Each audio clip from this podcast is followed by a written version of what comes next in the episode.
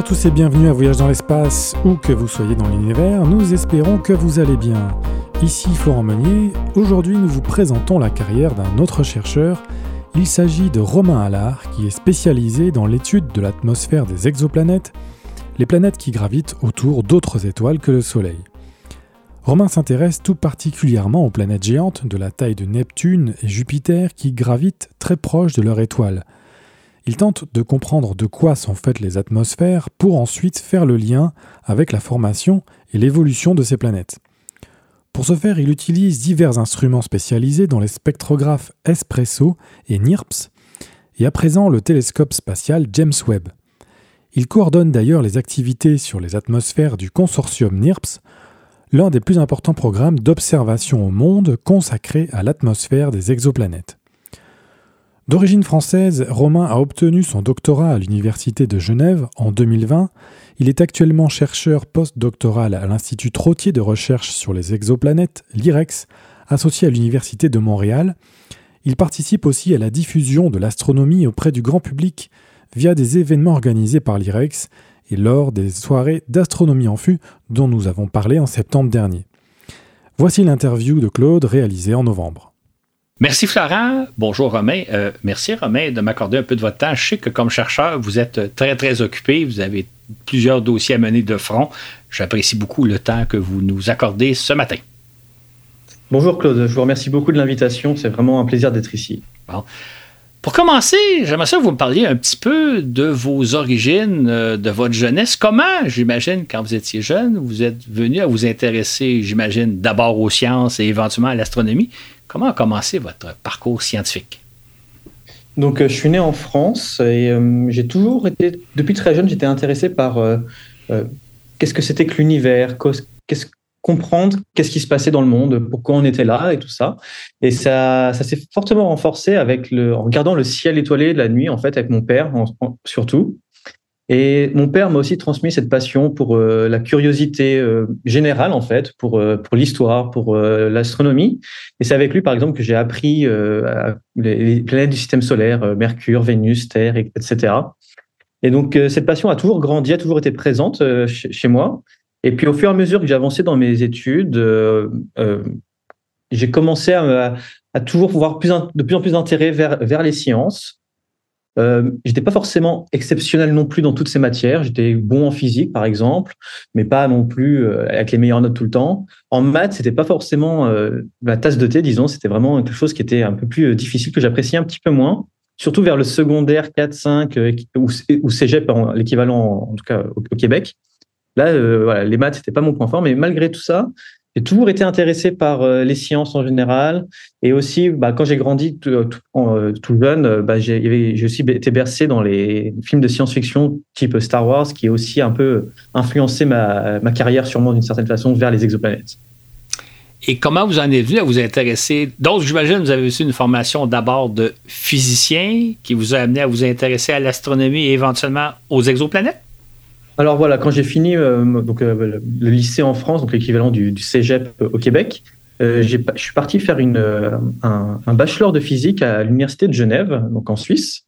Donc j'ai quitté la France à, 18 ans pour aller découvrir qu'est-ce que c'est que la physique à l'université. J'avais besoin d'un peu de changement par rapport au système français. Je voulais explorer aussi un, un, nouveau pays, même si c'était très proche de la France. C'était quand même une culture un peu différente et un monde différent. Et puis aussi commencer à vivre par soi-même. Donc j'ai voilà, fait mon bachelor en physique euh, à l'université de Genève. J'ai ensuite continué sur c'était la physique générale. Pendant les, étés, j'ai pu faire aussi des stages en ce qu'on appelle la matière condensée, donc vraiment une chose très le, extrêmement petit plutôt. Et euh, à la fin de ce bachelor-là, j'avais un cours d'astronomie qui m'a fortement intéressé, qui m'a vraiment donné une plus grande passion pour l'astronomie. Il m'a dit c'est ça que j'ai envie de faire par, la suite. Du coup, j'ai continué avec un master en physique euh, option astronomie euh, toujours à l'Université de Genève. Et pendant cette année-là, la première année de master, j'ai découvert, j'ai eu l'opportunité de faire un, un travaux pratique sur les atmosphères d'exoplanètes. Et c'est donc vraiment là que j'ai commencé à vraiment découvrir le monde des exoplanètes. Et depuis, ça m'a vraiment plus quitté. Je suis vraiment resté là-dedans. Ça, ça, me passionne toujours autant depuis le premier jour jusqu'à maintenant. Et ça m'a donc pendant ce master, j'ai pu travailler sur les exoplanètes, en particulier sur les, atmosphères d'exoplanètes. On va en discuter juste après, j'imagine. Et euh, suite à ce master-là, j'ai du coup continué avec une thèse euh, à l'Université de Genève, justement en astronomie, pour travailler sur les atmosphères d'exoplanètes, et c'est ce ce que je continue à faire aujourd'hui, en fait. Oui, exactement. Comme si la vie vous a guidé vers le champ qu'elle allait un jour vous passionner. Dites-moi, dans, dans, votre travail, vous utilisez des instruments scientifiques qui sont installés avec des télescopes, des télescopes qui peuvent être basés sur Terre ou dans l'espace. Et je pense que l'instrument principal que vous utilisez, ce sont ce qu'on appelle des spectrographes. Euh, qu'est-ce que c'est un spectrographe? Euh, comment, c'est quoi le principe de fonctionnement? Qu'est-ce que ça vous permet d'obtenir, les spectrographes? Alors un spectrographe, c'est un instrument qui nous permet de décomposer la lumière. Et par décomposer la lumière, ce que j'entends, c'est par exemple, je pense que tout le monde a déjà vu la pochette de Dark Side of the Moon de Pink Floyd, où on a cette lumière blanche qui arrive d'un côté sur un, prisme, sur un triangle, et après, de l'autre côté de ce prisme, la lumière devient un arc-en-ciel. Cette lumière blanche se transforme en un arc-en-ciel, en fait. Et c'est ça qu'on entend par décomposer la lumière, et c'est ça qu'un spectrographe fait. Donc on passe d'une lumière blanche, d'une lumière d'une étoile, à un arc-en-ciel. Et ce qu'on va observer dans cet arc-en-ciel-là, c'est est-ce qu'il manque des couleurs? Par exemple, est-ce qu'il va manquer du rouge, du jaune, du bleu, du vert? Et s'il manque une couleur, bah, ça veut dire que l'atmosphère de l'exoplanète a absorbé cette couleur, a masqué cette couleur, et ça veut dire que c'est quelque chose dans l'atmosphère de la planète qui euh, masque cette couleur et qui permet donc de mettre en évidence la composition de l'atmosphère.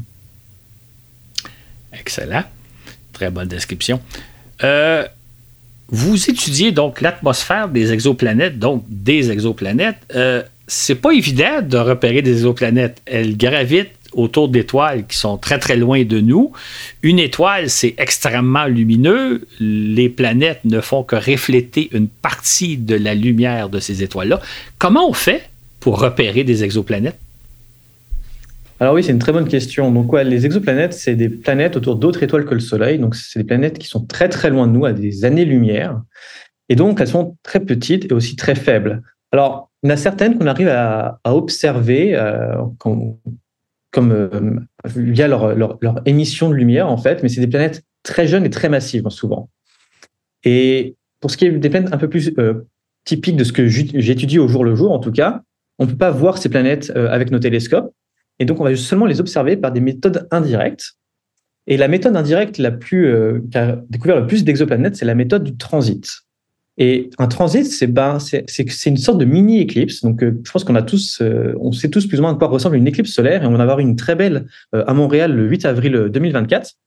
Et donc, pendant une éclipse, on a un objet. Donc, dans le cas du 8 avril, ce sera la Lune qui va passer devant le Soleil, et on va donc voir une baisse de luminosité du Soleil par l'obstruction de la Lune. Et eh ben, c'est le même principe des transits pour les exoplanètes. Alors, ça va pas être le même niveau, mais on va voir que la planète, en passant devant son étoile, va cacher une partie de sa lumière. Elle va faire baisser la luminosité de quelques pourcents. Et c'est cette baisse de lumière qu'on va pouvoir observer de manière euh, périodique, parce que la planète tourne avec, une période, euh, avec un certain temps autour de son étoile. Et du coup, on va ce phénomène va se répéter euh, au fur et à mesure. Et c'est comme ça qu'on va pouvoir détecter euh, des exoplanètes, entre autres. Donc, une planète qui fait, mettons, le tour de son étoile en quatre jours, vous allez la voir passer à tous les quatre jours devant l'étoile. Donc, de faire baisser un tout petit peu la luminosité de l'étoile à tous les quatre jours. C'est comme ça qu'on détecte la planète? C'est exactement comme ça qu'on va détecter une planète euh, en transit. Euh, donc oui, on va avoir une baisse périodique de sa lumière, donc par exemple tous les quatre jours, parce que oui, on parle de planètes qui sont très très proches de leurs étoiles et du coup qui ont, qui ont des, périodes, donc elles font le tour de leur étoile en très très peu de temps. Donc c'est comme ça qu'on découvre des exoplanètes, mais vous, vous, vous étudiez l'atmosphère de ces exoplanètes-là. Comment vous faites? Alors oui, donc euh, moi j'ai beaucoup de collègues qui vont s'occuper de découvrir ces exoplanètes et mon but à moi, après, ça va être d'étudier leur, atmosphère. Donc, c'est une étape encore un peu plus poussée, un peu plus complexe encore à faire, mais on y arrive malgré tout parce que on a des outils, des instruments très performants et on a aussi, on a aussi développé des techniques qui nous permettent d'étudier ces atmosphères. Eh ben, on va reprendre la méthode du transit. Et pendant le transit, euh, donc la planète va passer, va, masquer une partie de la, de la surface de l'étoile et donc va faire baisser la lumière de l'étoile.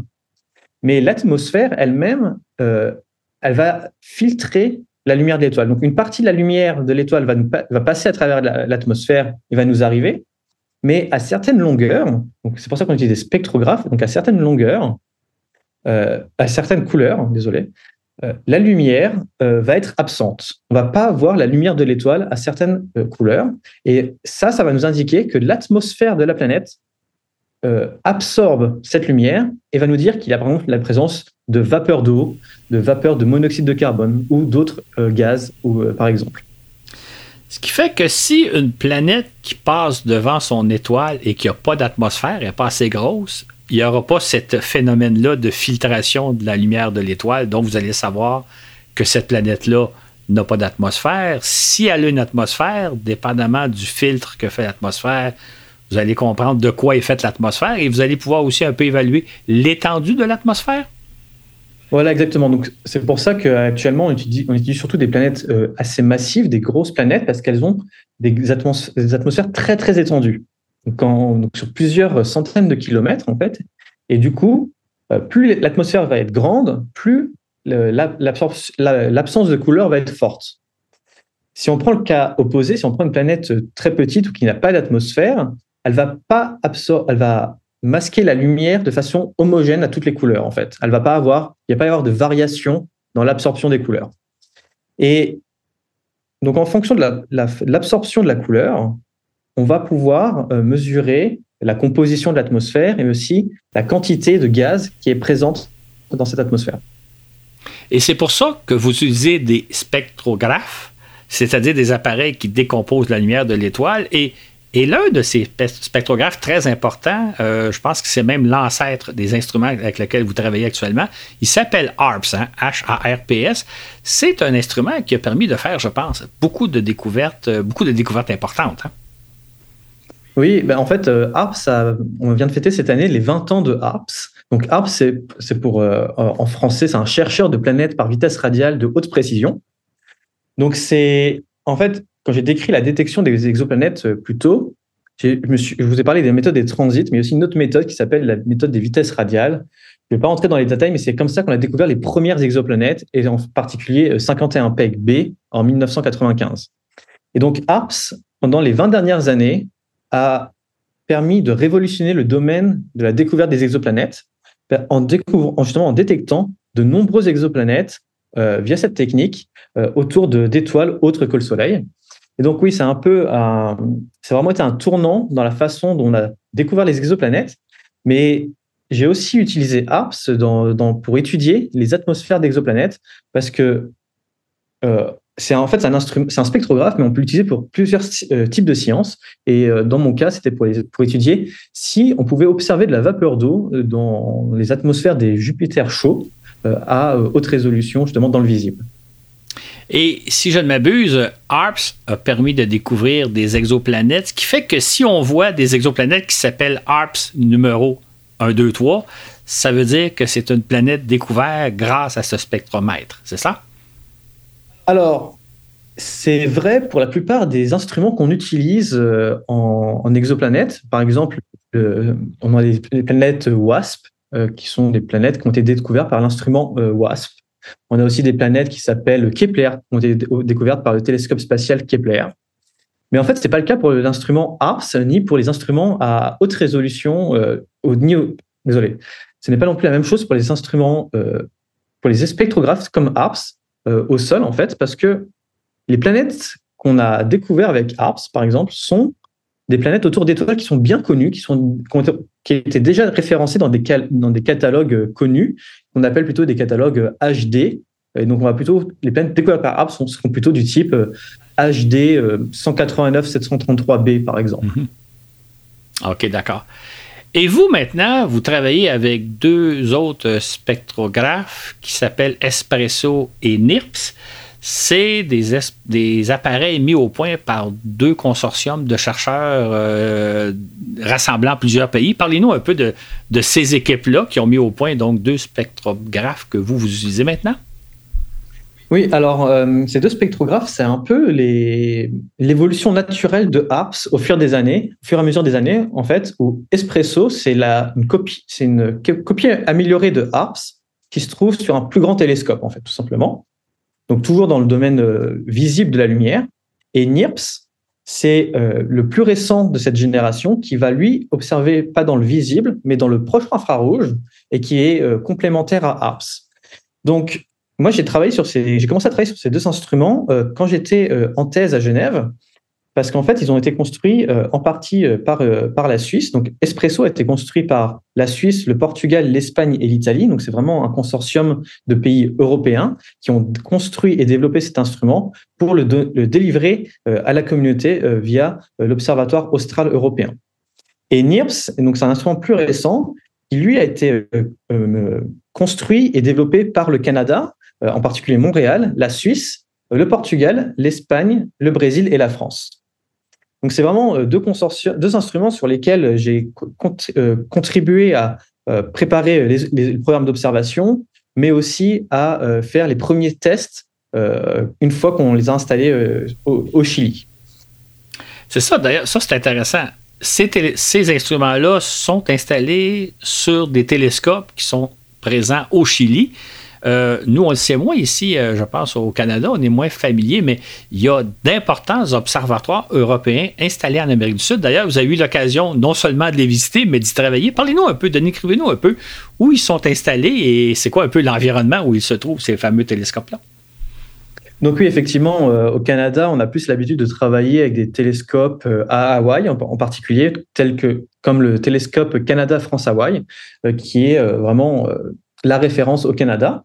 Mais justement, avec NIRPS, euh, le Canada et en particulier euh, l'IREX et l'Université de Montréal, euh, j'aime bien appeler que NIRPS, c'est un peu la, le, pied du Canada dans la, porte de l'ESO, en fait. C'est vraiment une ouverture vers la communauté européenne pour les futures années. Et c'est extrêmement important de, de, de, rejoindre les collaborations avec, avec, avec l'Europe parce que on va développer justement, euh, parce qu'en Europe, on développe justement un l'extremely large télescope, un télescope de 40 mètres de diamètre qui va, apparaître d'ici la fin de la décennie. Et ça va être un des, le premier euh, de cette classe de télescope et qui va permettre de vraiment révolutionner tous les domaines de l'astronomie. Donc c'est vraiment important que le Canada euh, ait des bonnes relations et des bons contacts avec l'Europe et les partenaires en Europe. C'est pour ça que NIRP, c'est un excellent exemple. Donc oui, j'ai eu l'opportunité d'aller au Chili à six reprises de, pendant toute ma carrière. Deux fois, c'était dans le cadre de Espresso et deux fois dans le cadre de NIRPS. Donc L'Observatoire austral européen a deux sites qui sont situés euh, au, Chili. Euh, donc NIRPS est installé à La Silla, qui est euh, à la bordure du désert de l'Atacama. Et donc, il est installé sur un télescope de 3,6 mètres. Donc, c'est un télescope de classe moyenne, de ce qu'on appelle une classe moyenne. Et donc, j'ai eu l'occasion d'aller euh, travailler euh, à deux reprises sur NIRPS pour faire euh, les tests de sa première, de sa première lumière et m'assurer que l'instrument était conforme à ce qu'on attendait et qu'on puisse faire la science qu'on veut faire avec. D'une manière similaire, Espresso, j'ai eu l'occasion d'aller, de, participer à son installation quand j'étais en thèse à Genève, donc c'était plutôt vers 2018. Et Espresso, donc c'est comme j'ai dit avant, c'est un, spectrographe qui est installé sur un télescope un peu plus grand, qui est installé à Paranal, donc au milieu du désert de l'Atacama, au Chili. Et ce qui est particulier à Paranal, c'est qu'il y a quatre télescopes de 8 mètres de diamètre. Donc vraiment, on parle de, grands télescopes là. Et Espresso, lui, n'est pas installé sur un de ces télescopes, mais est installé dans, un endroit où il peut recevoir la lumière de n'importe quel euh, télescope de 8 mètres de, de l'ESO, donc n'importe lequel de ces quatre télescopes, mais il peut aussi recevoir la lumière combinée de ces quatre télescopes pour, euh, pour avoir encore plus de, photons, encore plus, recevoir encore plus de lumière et avoir une meilleure précision euh, pour certains euh, objectifs scientifiques. Pourquoi on s'installe dans des déserts au Chili? Pourquoi si loin de nous? Pourquoi pas au plein centre-ville de Montréal? ah, c'est une très bonne question, mais je pense que la réponse être assez évidente. Quand on est au centre-ville de Montréal, bah déjà, on voit pas beaucoup d'étoiles à l'œil nu, et ça, c'est pour plusieurs raisons. Déjà, la météo n'est pas terrible. D'autre part, on a beaucoup de pollution lumineuse. Et la pollution lumineuse, c'est tout ce qui, toutes les lumières que la, ville va réfléchir et émettre, et qui va former une sorte d'halo au-dessus de la ville, et va nous empêcher de distinguer les étoiles. Je pense que on peut facilement, on peut facilement se rendre compte de ça quand on s'éloigne un peu en campagne hein, d'une ville et on regarde dans la direction de la ville et on voit ce dôme un peu jaunâtre au-dessus de la ville. Et c'est là qu'on se rend compte vraiment que la pollution lumineuse a vraiment un fort impact sur notre vision du ciel. Et c'est quelque chose qu'on devrait essayer de réduire même, même en ville avec des, des systèmes un peu plus intelligents pour permettre aux gens de se rendre compte de la beauté du ciel. Et donc, les meilleurs sites d'observation dans le monde, ça se trouve au Chili, dans le désert de l'Atacama, euh, à Hawaï et euh, aux, îles, euh, aux îles Canaries en Espagne. Et pourquoi ces sites sont extrêmement prolifiques? Donc déjà parce qu'il n'y a pas de grandes villes proches, ou les villes les plus proches sont à des centaines de kilomètres. Du coup, on, est, on a peu de pollution lumineuse. Ce sont souvent installés sur des montagnes, donc on a aussi est à haute altitude, donc on a moins de couches atmosphériques à traverser. Donc, ça va aussi nous permettre d'avoir plus euh, d'observer, de plus de lumière. Et enfin, euh, ce sont des déserts la plupart du temps, ou en tout cas, ce sont des endroits où la quantité d'eau dans l'atmosphère de la Terre est très très faible. On, c'est vraiment des endroits très arides, très secs. Et ça, ça va faire que euh, on va pouvoir avoir une meilleure qualité du ciel, un, ciel beaucoup plus homogène, et les étoiles vont être euh, très très fixe dans le ciel et ça permet de mieux les observer en fait. Excellent, intéressant. Euh, donc, dans le, les déserts du Chili, il y a les deux spectrographes installés Espresso et NIRPS. Vous, vous les utilisez. Pourquoi? Qu'est-ce que ça vous permet d'obtenir d'utiliser ces spectrographes-là? Alors, moi, je dis ces spectrographes-là, donc comme on, comme on me dit un peu plus tôt, c'est pour étudier les atmosphères d'exoplanètes. Mais qu'est-ce que ça veut dire étudier les atmosphères d'exoplanètes? En fait, on va essayer de mettre en évidence euh, quelles sont euh, les molécules ou les atomes qui composent ces atmosphères, qui sont euh, étendus dans cette forme de gaz, et aussi quels sont les phénomènes physiques et chimiques qui vont modifier ces atmosphères? Et en fait, ces instruments, Espresso et NIRPS, permettent d'avoir vraiment des millions de couleurs, parce que ce sont des spectrographes à très haute résolution. C'est-à-dire qu'on va vraiment, au lieu d'avoir juste du violet, du bleu, du jaune, du rouge, on va avoir une palette de couleurs qui va être extrêmement fine, avec vraiment d'extrêmement de grands détails.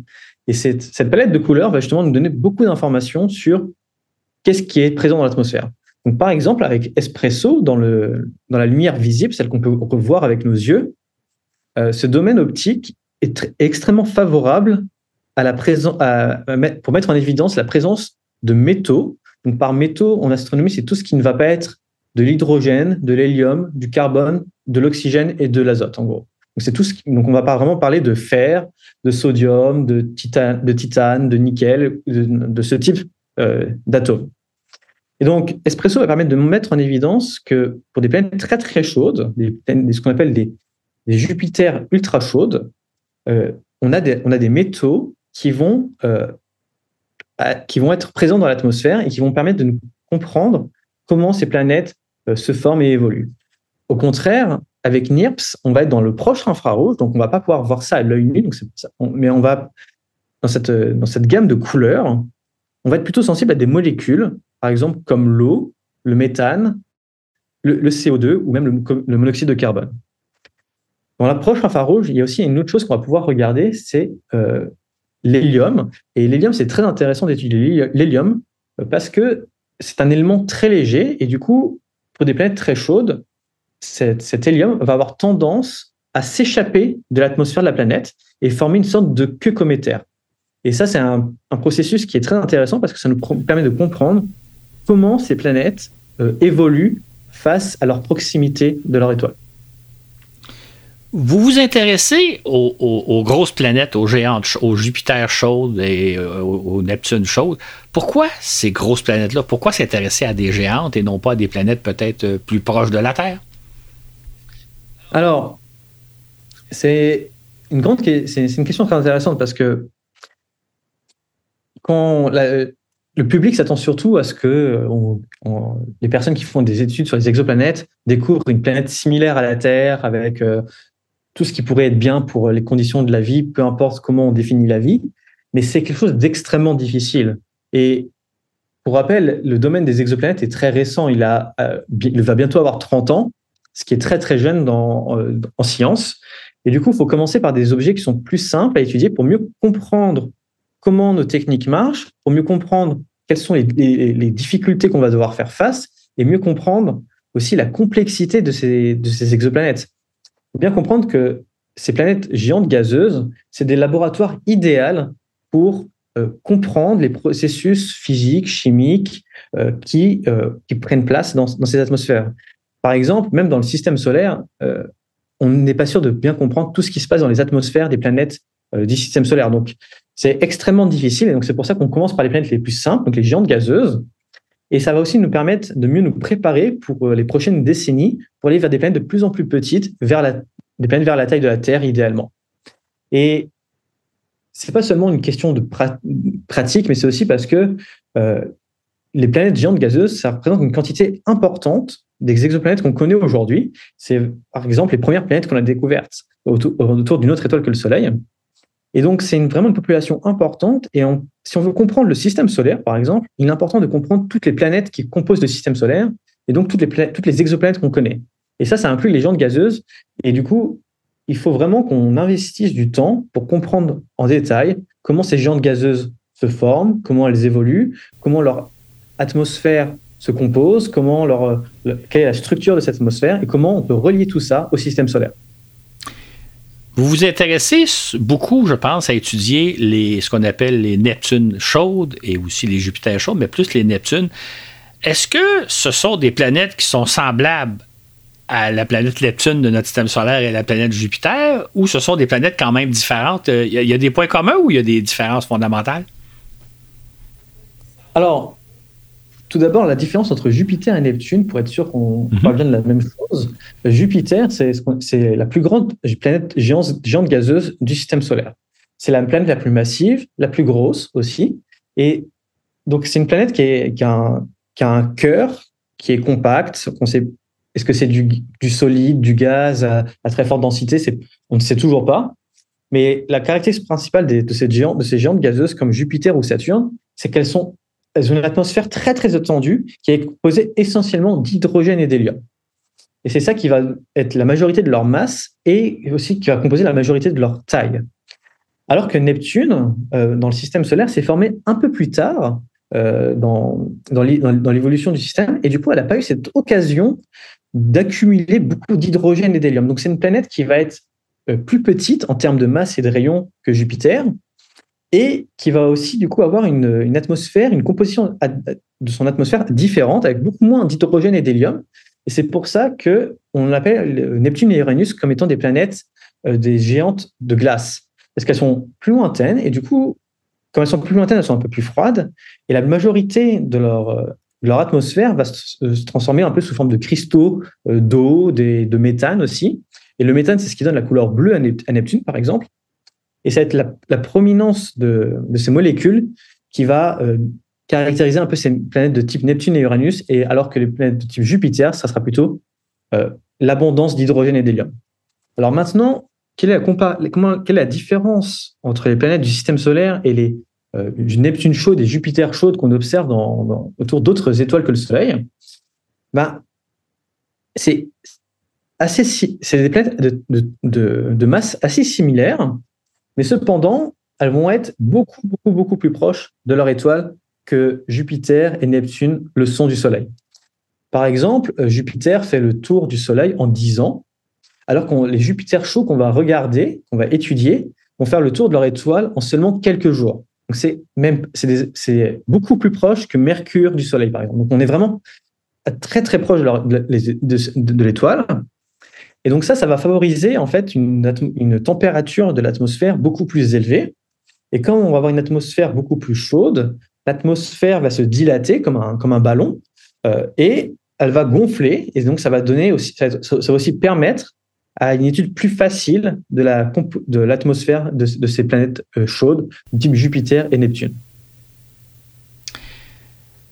Euh, donc, on parle de planètes qui sont des planètes géantes comme Jupiter et Neptune, qui gravitent très très proches de leur étoile, euh, ce qu'on n'a pas dans notre système solaire. Est-ce qu'on sait comment se sont formées ces planètes-là? D'où viennent-elles? Se sont-elles formées sur place ou sont-elles formées ailleurs et ont migré? Est-ce qu'on a une idée de l'origine de ces Jupiter chaudes et de ces Neptunes chaudes? Bah, c'est une très bonne question parce que c'est vraiment une des questions principales à laquelle la communauté scientifique essaye de répondre et c'est un de mes projets euh, principaux, euh, justement, euh, d'essayer de comprendre comment on peut relier les, contraintes sur les atmosphères au processus de formation et d'évolution.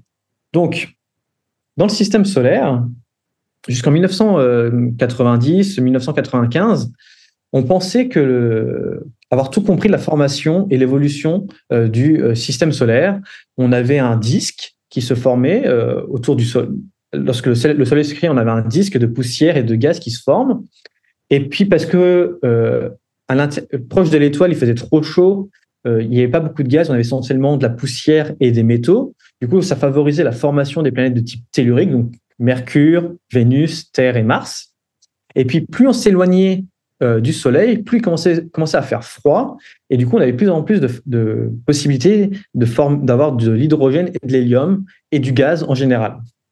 Et du coup, c'est justement pour ça qu'on pensait que les planètes de type Jupiter, Saturne, Uranus, Neptune étaient, euh, étaient aussi massives et aussi grosses parce qu'il faisait suffisamment froid à leur position actuelle pour que euh, lorsque toutes ces roches euh, commencent à, s'agglomérer, il y a un effet boule de neige qui se crée et commence à accumuler beaucoup d'hydrogène, à, prendre beaucoup d'hydrogène et d'hélium autour, beaucoup de gaz, pour devenir très très massive et très très grosse rapidement en fait. Et donc on pensait qu'en 1995 tout tout semble tout marchait bien comme ça avec ce modèle de formation. Et là, on a eu la première découverte d'une exoplanète, 51 PEG B, par Michel Mayer et Didier Queloz, euh, qui étaient, euh, qui, sont chercheurs, qui étaient chercheurs à l'Université de Genève. Et cette planète, 51 PEG B, c'est une Jupiter chaud. Donc, c'est une planète de la taille de Jupiter, très très proche de son étoile, qui est très très chaude. Et les modèles de formation du système solaire qu'on avait à l'époque n'arrivaient pas à reproduire ces Jupiter chauds. Du coup, depuis euh, justement une trentaine d'années, il y a eu beaucoup de, travaux qui ont essayé de, de, mettre, de comprendre comment les systèmes planétaires se formaient et comment le système solaire aussi euh, correspondait à nos modèles de formation euh, qu'on essayait de faire. Et du coup, maintenant, il est toujours possible que ces Jupiter chauds se forment très proches de leur étoile, mais on, favorise plutôt une formation plus lointaine, plus proche, un endroit similaire à Jupiter dans le système solaire. Mais pour différentes raisons, euh, cette planète, cette Jupiter, aurait migré euh, vers, euh, vers son étoile, se serait rapprochée de son étoile, et au fur et à mesure, elle se serait réchauffée, aurait la période, les périodes courtes qu'on observe aujourd'hui. Du coup, ces systèmes de pourquoi ces planètes auraient migré, bah ça, ça reste encore à étudier. Est-ce que c'est juste un effet de formation dans le disque qui les a traînés vers l'intérieur? Est-ce qu'il y aurait une planète plus lointaine, plus massive qui les aurait euh, poussés vers, euh, vers l'étoile? Ça va dépendre des, des planètes, des systèmes, et c'est des choses qu'on essaie de travailler, de comprendre actuellement. On découvre vraiment autour des autres étoiles des planètes auxquelles on ne s'attendait pas, dont des, planètes géantes collées sur leur étoile.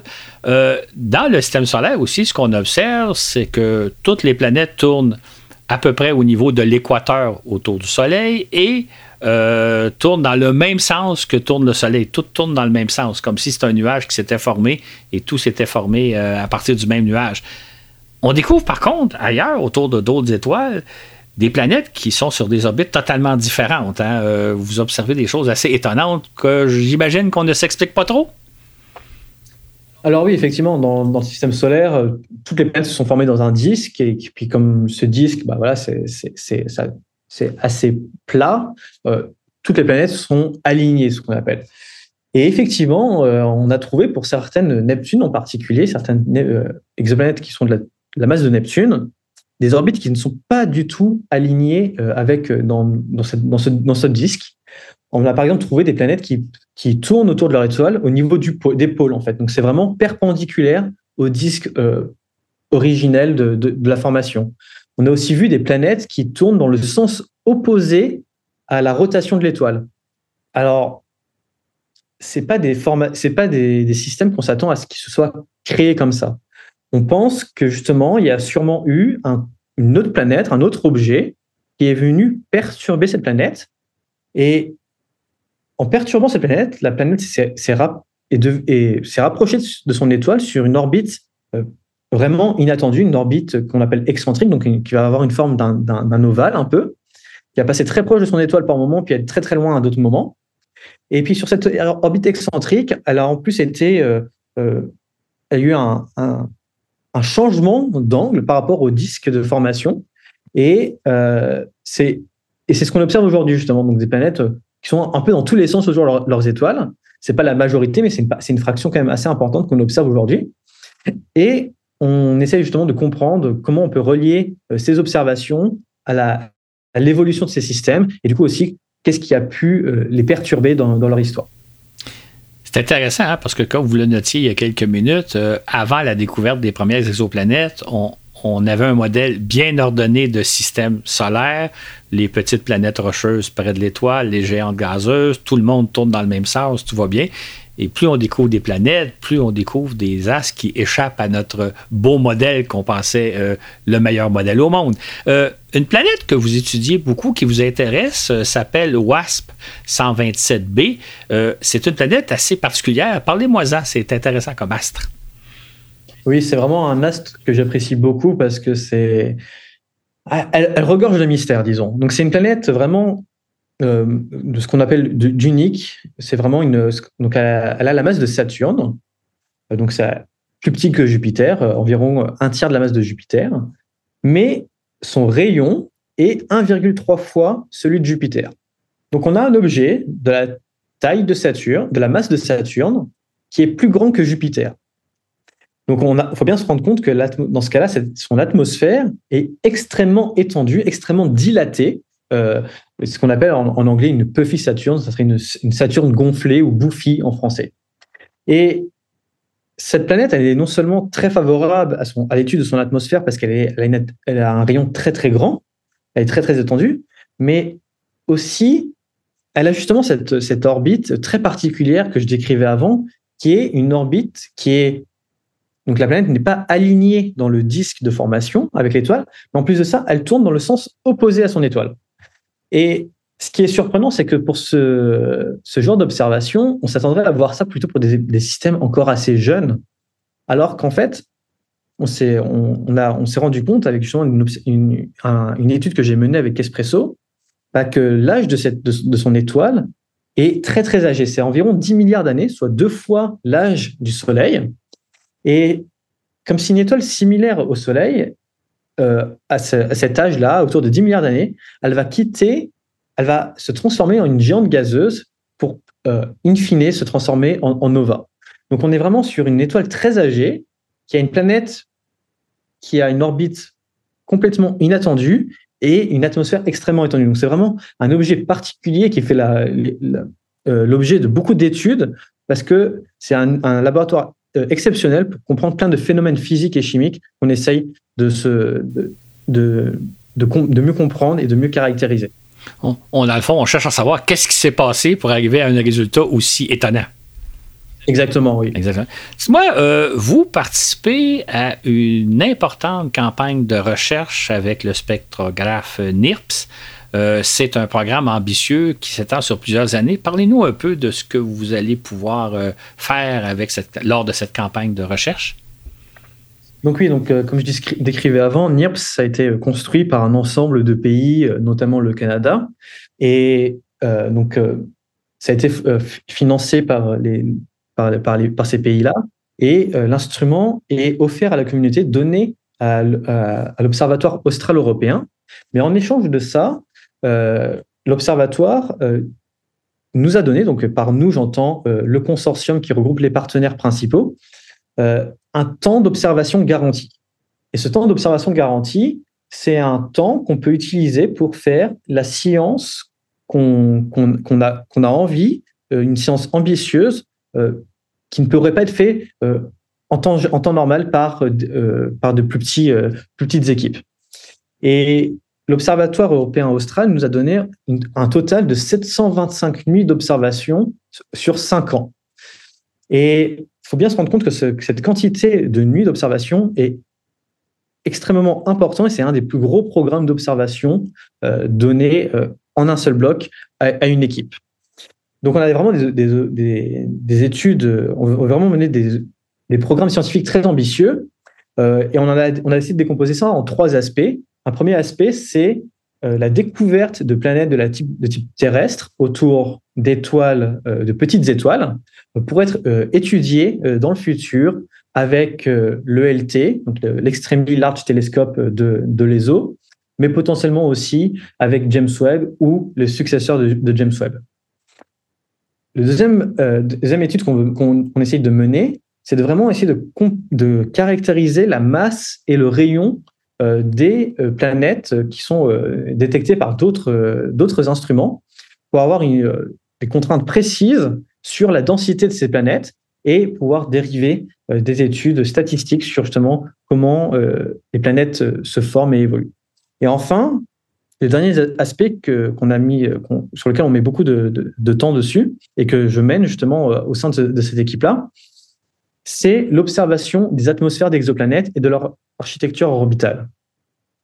Du coup, dans ce programme-là, on va vraiment essayer d'étudier une grande diversité d'exoplanètes pour comprendre de quoi sont faites leurs atmosphères, dans quel cas euh, il y a de l'évaporation qui se produit dans ces, atmosphères-là.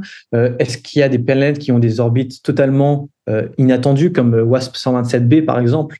Et, donc voilà, on va vraiment essayer de, se concentrer sur tous ces aspects-là pour avoir une vue globale sur un niveau de, la population d'exoplanètes sur dans quel cas on voit la présence de vapeur d'eau, dans quel cas on voit la présence de méthane.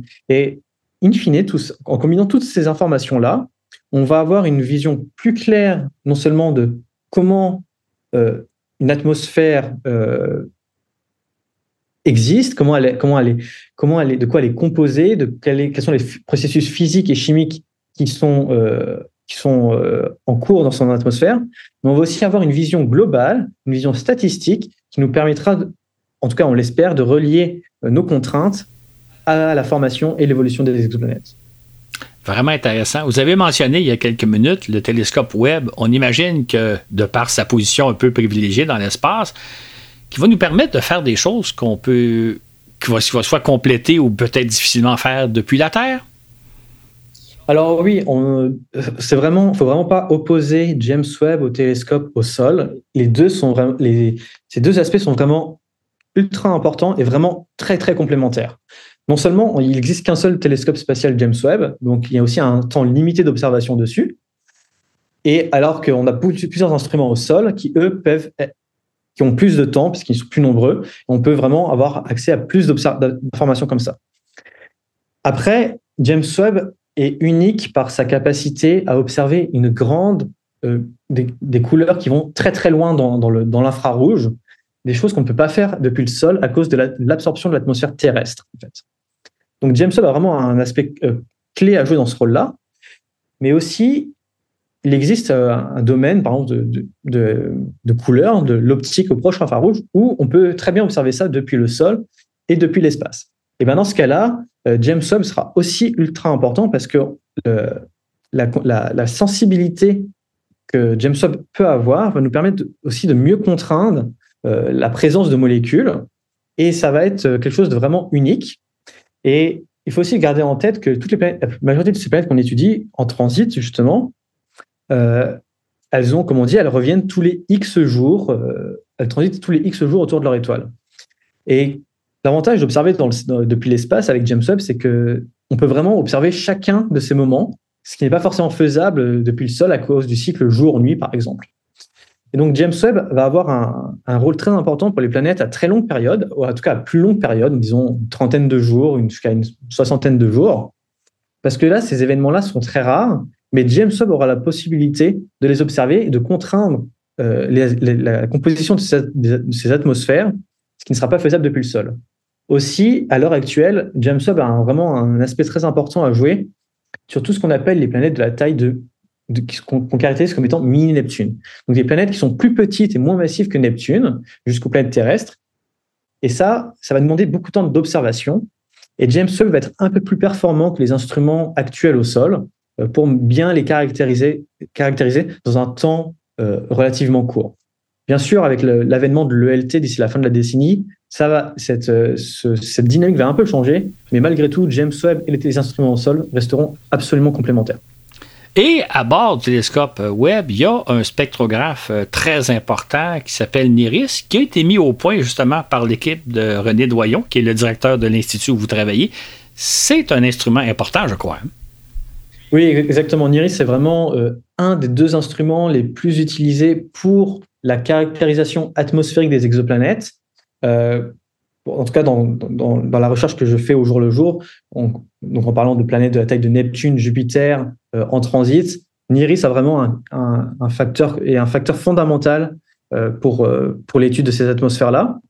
Et donc, je fais, donc, on a un programme aussi de temps garanti grâce au développement de l'instrument NIRIS. Et à travers ce programme-là, dont, dont, je fais partie, on a, on a commencé à observer plusieurs planètes, justement de la taille de Jupiter, vraiment une grande diversité de planètes, de Jupiter à des planètes de la taille de terrestre, comme TRAPPIST par exemple. Et euh, NIRIS nous montre vraiment des, des, résultats vraiment impressionnants, vraiment intéressants euh, sur la composition de cette atmosphère, mais aussi sur la contamination de l'étoile, sur l'observation qu'on veut faire de l'atmosphère, parce que les étoiles ne sont pas toujours tranquilles, elles ont, elles ont de l'activité, elles vivent aussi, elles ont des flares, ce qu'on appelle des éjections de masse, de masse, qui vont aussi euh, perturber un peu nos observations. Mais NIRIS, justement, euh, grâce à sa grande couverture spectrale du visible au proche infrarouge, arrive à distinguer tous les composants qui jouent, qui, vont euh, potentiellement biaiser nos observations. Et grâce à ça, NIRIS permet vraiment d'avoir une vue, une compréhension importante des atmosphères d'exoplanètes. Vous l'avez mentionné à quelques reprises, ça va être intéressant de combiner les données du télescope spatial Webb avec les spectrographes euh, Espresso et NIRPS. Euh, Qu'est-ce que ça va donner l'idée de que ces trois instruments-là travaillent un peu en parallèle?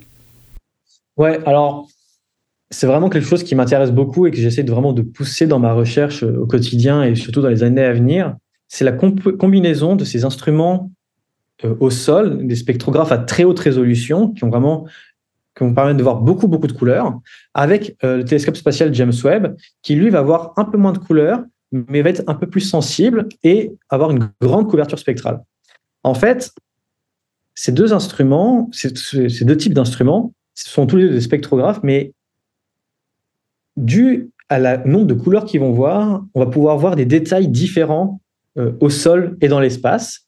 Et en tout cas, pour moi, c'est seulement quand on combinera euh, ces deux techniques, ces deux types d'instruments, qu'on arrivera à vraiment avoir une vision complète de l'atmosphère d'une exoplanète.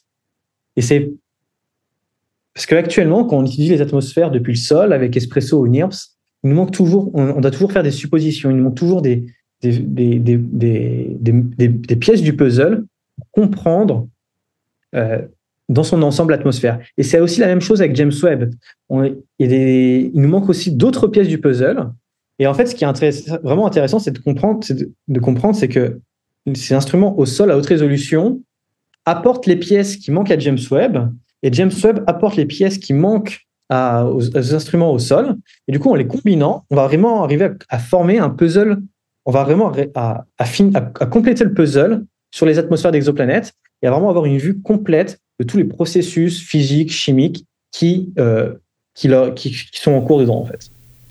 C'est vraiment intéressant de voir en astronomie les équipes d'astronomes d'un peu tous les pays qui collaborent ensemble sur différents instruments, sur différents télescopes c'est un travail d'équipe autant entre les êtres humains qu'entre les équipements disponibles. Vraiment, il y a des choses vraiment intéressantes qui se font. Moi, euh, récemment, vous avez fait une demande pour pouvoir vous servir justement du télescope spatial James Webb pour faire certaines observations. Comment on procède? Comment ça se passe de dire je voudrais utiliser le télescope pour faire certaines de mes observations? Alors oui, c'est un processus qui est très intéressant et qui permet de de faire la meilleure science possible euh, en astronomie, en fait. Donc, le télescope spatial James Webb, il peut observer 24 heures sur 24, 7 jours sur 7, jours sur 7, 365 jours par année. Donc, c'est vraiment beaucoup de temps qui est disponible pour la communauté scientifique. Mais malgré ça, euh, les scientifiques ont beaucoup trop d'idées. Et par exemple, euh, on est obligé de sélectionner les meilleures idées ou celles qui font faire le plus avancer la science euh, pour justement rempli, remplir tout le temps disponible dans, une année pour James Webb. Donc, ce qui se passe, c'est que tous les ans, on ce qu'on appelle un cycle, à tous les cycles, une, fois par année, euh, les astronomes euh, peuvent faire une demande de temps sur le télescope James, euh, James Webb, mais c'est aussi la même chose pour les autres télescopes et les autres instruments au sol ou dans l'espace.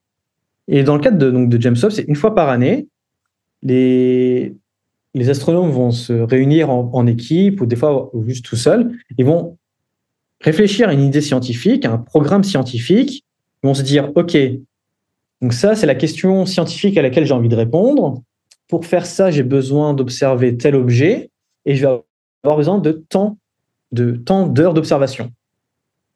Une fois que les scientifiques sont convaincus, ils vont écrire une demande de temps qui va être de plusieurs pages et qui va être euh, soumise euh, à, euh, au télescope, à l'équipe en charge du télescope spatial James Webb. Mais ce qui va se passer, c'est que ça va pas être une personne, ça va pas être le directeur ou la directrice dans ce cas-là du télescope spatial James Webb qui va décider par, par eux-mêmes de qu'est-ce qui doit être fait ou pas fait. donc l'équipe en charge va contacter d'autres scientifiques dans la communauté qui, eux, vont, permettre, vont relire euh, euh, ces, demandes de temps pour les noter et ensuite faire une sélection des meilleurs programmes qui vont être obtenus, en fait, et qui vont être sélectionnés pour être observés. Et on parle que c'est un processus en double aveugle. Qu'est-ce qu'on veut dire par là? Donc, un processus de sélection des demandes, mais qui se fait en double aveugle. Qu'est-ce qu'on entend par double aveugle? Alors, le processus de double aveugle, c'est un, processus qui a été mis en place il y a quelques années, euh, justement à la NASA pour le télescope Hubble et maintenant James Webb, et qui est aussi étendu à tous les types d'instruments et de télescopes à travers le monde. Donc, ce processus en double aveugle, ça permet se veut pour avoir une plus grande, pour éviter les biais conscients et inconscients et aussi les influences euh, que certaines personnes pourraient subir dans le, dans, le processus de sélection euh, des meilleures demandes de temps. On veut vraiment faire la meilleure science possible avec ça. Et pour ça, il faut être conscient que chaque être humain a des biais et ce processus en double aveugle cherche justement à diminuer ce risque, ce risque-là. Et donc, par double aveugle, ce qu'on entend, c'est que les personnes qui vont faire leur demande de temps, comme j'ai fait euh, en octobre dernier, je ne, sais pas qui va lire euh, ma demande de temps. Je ne suis pas au courant de ça et je ne dois pas savoir non plus pour pas euh, influencer d'une manière ou d'une autre ces personnes-là. Et il en va aussi de même pour les personnes qui vont relire les demandes de temps. Ces personnes-là ne doivent pas savoir qui demande le temps. Parce que ce qui a été mis en évidence, c'est que euh, par exemple, si une personne venait d'une université très connue, ben, ces personnes-là avaient plus, en plus, souvent tendance à recevoir du temps que d'autres personnes. Et ça, c'est une chose qu'on ne veut pas non plus. On ne veut pas avoir un biais sur ah parce que telle personne vient de tel endroit ou a tel nom, euh, il faut lui donner du temps. Et justement, ce processus en double aveugle permet de limiter cet impact-là. Et au cours justement des dernières années, il y a eu des études qui ont mené, ont montré l'impact de ce processus en double aveugle. Et donc, par exemple, euh, une, des études montre que euh, euh, avant le processus en double aveugle, les femmes constituaient environ un quart des personnes qui demandaient du temps sur, le télescope Hubble, mais elles ne recevaient pas un quart du temps. Elles recevaient moins que ça. Donc, ça voulait montrer bien dire que parmi toutes les demandes de temps qui étaient soumises par des femmes, euh, il n'y avait pas la même fraction qui était euh, euh, acceptée. Une fois que le processus en double aveugle a été mis en place, on a vu deux effets intéressants. Non seulement il y a eu plus de femmes qui ont demandé du temps d'observation, donc ça, ce processus en double aveugle a, incité davantage de femmes à faire des demandes de temps, ce qui est une très bonne chose. Et aussi, on s'est rendu compte que, la fraction de, de demandes de temps acceptées était similaire entre ce qui était demandé et ce qui était accepté. Donc là aussi, on, ça montre bien que ce processus en double aveugle a permis de réduire les biais et les inégalités euh, entre, euh, entre, entre les différentes personnes, entre les minorités, mais aussi euh, en termes d'âge scientifique. Par exemple, on s'est rendu compte que dorénavant, il y avait de plus en plus de jeunes chercheurs et chercheuses qui étaient capables d'obtenir du temps sur des, des, instruments de pointe tels que le télescope spatial James Webb, alors qu'avant, c'était plus souvent des professeurs, disons, qui étaient, euh, favorisés. Donc justement, il y a ce processus en double aveugle permet d'inciter euh, n'importe qui à, mettre, à, obtenir du temps réduit les biais et aussi réduit les inégalités qui étaient observées. Un autre aspect qui a, aussi, aussi été mis en avant, c'est que des chercheurs et chercheuses qui sont qui constituent des, qui sont dans des universités un peu plus petites, moins connues, moins avec un nom moins prestigieux, flagrant, ont aussi obtenu plus de temps d'observation que précédemment. Intéressant. Autrement dit, dorénavant, on analyse la proposition scientifique pour sa valeur scientifique et non pas en fonction de d'autres critères.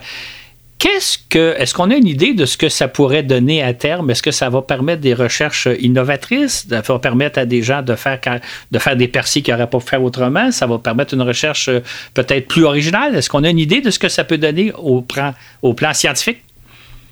Bah, je pense que, d'une manière générale, plus on a des personnes diverses et variées qui vont, qui vont soumettre des demandes de temps, plus, par plus le, le, background de chacune de ces personnes va être différente, plus les idées vont être novatrices et innovatives.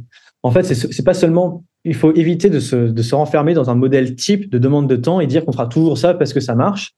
C'est vraiment, il faut vraiment favoriser le développement et la création de nouvelles idées, de nouveaux projets.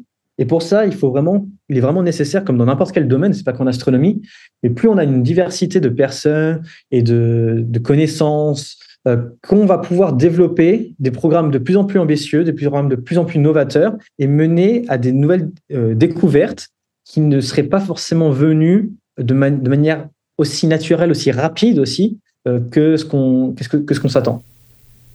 C'est ça, donc on va le voir avec le temps, peut-être euh, des, des, percées qu'on n'attendait pas. Dites-moi, euh, vous, êtes en stage à l'IREX à Montréal depuis trois ans. En fait, vous arrivez, je pense, vers la fin de votre stage comme chercheur postdoctoral. C'est quoi l'avenir pour vous? Qu'est-ce qui s'en vient pour vous? Comment vous voyez, euh, qu'est-ce qui va vous arriver d'ici quoi, une année ou deux? Donc ouais, donc ça fait déjà trois ans que je suis arrivé à Montréal et à l'université en tant que chercheur postdoctoral. Et le, parcours typique, en fait, en, recherche, en science en général, c'est pas spécifique à l'astronomie pour le coup, ni à la physique. C'est vraiment assez commun. C'est que euh, on fait sa thèse euh, dans une université pour, euh, en fonction du, pays, ça va de 3 à 5 ans, 6 ans. Et ensuite, on va aller faire un postdoc, donc ce que je suis en train de faire actuellement à l'université de Montréal, et puis, on va souvent faire un deuxième aussi, voire un troisième, avant de trouver une position, ce qu'on appelle fixe à long terme, où là, on va pouvoir rester dans le même institut, euh, en tout cas, on l'espère jusqu'à la fin de notre carrière. Donc, c'est vraiment, c'est vraiment un, processus un peu euh, compliqué parce que et, et aussi très, avec très peu de sécurité d'emploi parce qu'on va, voilà, tous les trois ans, quatre ans, euh, des fois même deux ans, on, on, va chercher une nouvelle position autre part. On va faire une demande, on va, soumettre un projet, soumettre une candidature pour euh, aller à un autre endroit pour euh, continuer à mener notre recherche. Et cette euh, insécurité est quand même assez compliquée à, gérer, mais c'est aussi, ça fait partie du, travail de, de chercheur. Alors, ce qui va m'arriver, ce que je suis en train de faire actuellement, c'est justement de, trouver, de se trouver mon prochain emploi. Euh, je suis plutôt en train de rechercher du côté de, l'Europe. Euh, j'ai aussi encore quelques pistes pour euh, du côté de Montréal, mais c'est voilà, c'est plutôt des, choses assez court terme, de typiquement trois ans. Mais je suis aussi en train de commencer à préparer des candidatures pour des positions à long terme en Europe. La position de chercheur ou de chercheuse, c'est vraiment quelque chose d'assez unique parce qu'on a cette vraiment, on a cette grande liberté de pouvoir faire la recherche qu'on veut, le travail qu'on veut au quotidien. On peut se dire, tiens, aujourd'hui, en me levant, je vais faire euh, ça, ou demain, je vais faire ça. On a vraiment une très, très grande liberté dans ce qu'on veut faire. On a aussi la possibilité de voyager à travers le monde pour euh, rencontrer des collègues dans des conférences, pour aller aussi observer, euh, comme j'ai pu le faire au Chili. Donc, on a vraiment une, grande liberté dans notre façon de travailler mais on a aussi ce côté un peu plus contraignant, un peu plus euh, euh, d'insécurité, qui va être euh, de trouver où on va être dans les prochaines années. Et ça, c'est vraiment une, partie un peu difficile à, gérer, mais qu'on doit, qu'il faut passer à travers malheureusement. Il est possible que vous restiez ici encore avec nous, comme il est probable que vous allez travailler quelque part ailleurs. Donc oui, actuellement, je, suis encore ici pour euh, quelques mois mhm. euh, à l'Université de Montréal. J'ai fait aussi une demande de temps auprès d'un organisme suisse, par exemple, pour euh, idéalement continuer deux ans de plus ici. mais je regarde aussi à d'autres endroits en Europe, si malheureusement ma candidature, candidature ne serait pas retenue pour ces positions-là. Exactement, parfait.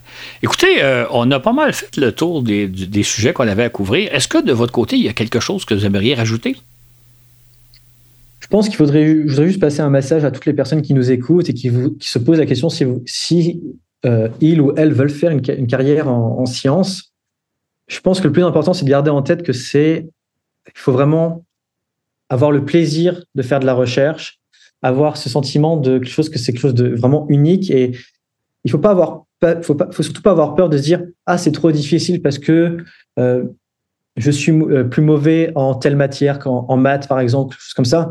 C'est vraiment si vous avez la passion, continuez là-dedans et vous allez pouvoir faire des choses incroyables euh, et vraiment vous épanouir dans ce travail-là si vous, si vous êtes passionné. Et donc, n'hésitez pas à contacter des personnes dans, ce, dans ces domaines-là pour commencer à expérimenter euh, qu'est-ce que c'est que de la recherche et qu'est-ce que c'est que de comprendre l'univers.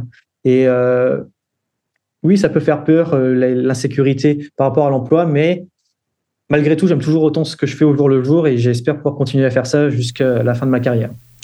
Et on pourrait ajouter que si les gens veulent rencontrer des jeunes chercheurs comme vous, il y a les soirées d'astronomie en fût dont on a parlé au mois de septembre.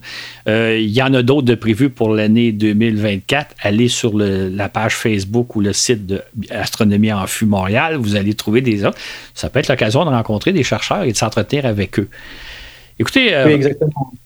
On, va, on, va, justement revenir en, d'ici janvier euh, avec de, nouveaux événements, euh, toujours au même endroit. Et c'est vraiment un événement très agréable pour tout le monde, pas, pas vraiment pris au sérieux et qui est vraiment une façon d'apporter, de communiquer la recherche qu'on fait au grand public, tout en ayant, tout en s'amusant avec des, des, des quiz sur l'astronomie et aussi tout ce qui est tourne autour de l'astronomie euh, donc vraiment, euh, venez nombreux. Exactement. C'est des occasions de rencontrer Romain et moi, dans la mesure du possible, j'y participe aussi.